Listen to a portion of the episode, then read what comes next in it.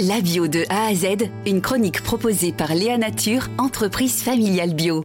Cette semaine dans La bio de A à Z, on, poursuit notre lecture et puis notre discussion avec vous, Suzanne Gorge. Bonjour. Bonjour. Vous êtes l'autrice pour le think tank Terra Nova de cette note, donc la bio en baisse, simple ralentissement ou véritable décrochage.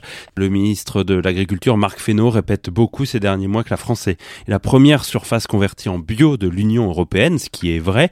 Euh, ce que semble montrer votre note en revanche, c'est que ça ne suffit pas pour atteindre les objectifs qui avaient été fixés. Bah, surtout que c'est vrai que quand on a des objectifs de 18% de bio euh, dans de la surface agricole utile euh, convertie en bio, il faut que de l'autre côté, il y ait 18% de bio euh, dans les dans les assiettes. Donc après s'être fortement investi sur le développement de, de de l'offre, hein, c'est ce que c'est ce qu'a montré ce, fameux rapport de la Cour des comptes de juin dernier. Euh, la puissance publique doit aujourd'hui euh, accompagner euh, le développement de la demande et peut-être que cette campagne de communication, hein, parce que le, ministre Marc Fesneau a annoncé des subventions publiques qui sont assez importantes pour aider l'agence bio à développer une grosse campagne de communication et de sensibilisation au bienfait du bio.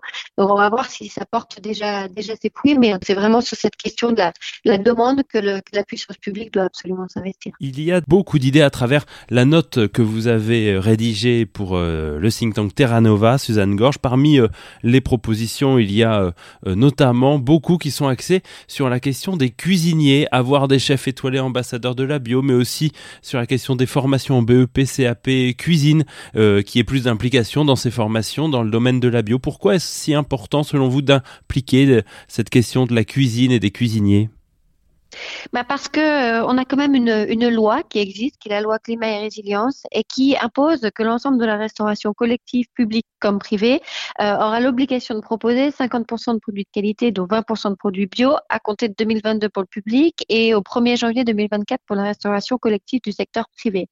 Donc, ce qu'on voit, c'est qu'il va y avoir quand même il y a un enjeu extrêmement fort pour former euh, les professionnels de la restauration euh, collective, mais, exact, mais également de la restauration commerciale à la compréhension. Qu'est-ce qu'un produit bio, quel est son cahier des charges, comment il est euh, produit, quelles sont les spécificités, euh, comment on le cuisine, parce que comme le, les, les, on, a, on l'a dit, il y a un surcoût. Est-ce que en consommant davantage de produits bruts de saison, on peut limiter ce surcoût? Voilà, je pense que c'est important de, de, former cette, cette nouvelle génération de, de, de, cuisiniers à une utilisation des, des produits bio, parce que la loi va l'imposer, mais je pense que la, la consommation aussi, les évolutions de la consommation, enfin, en tout cas j'ai j'espère, euh, vont aussi euh, créer une augmentation des produits bio dans, les, dans leur approvisionnement. Donc euh, il faut le faire. Pour l'instant, alors que la, loi oblige à 20%, on est aujourd'hui seulement à 6%.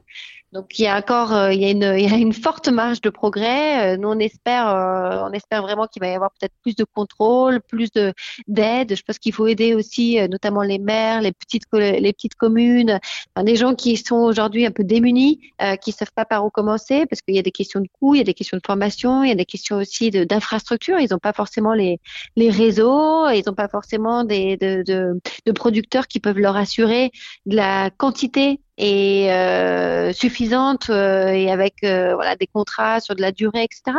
Donc bon, on voit bien que entre le moment où la loi est promulguée et son application totale, il va y avoir encore un peu de temps. Mais en tout cas, pour moi, ça sera vraiment un levier extrêmement important, économique, mais également de sensibilisation, parce que les jeunes qui vont manger bio, c'est aussi ceux qui consommeront demain.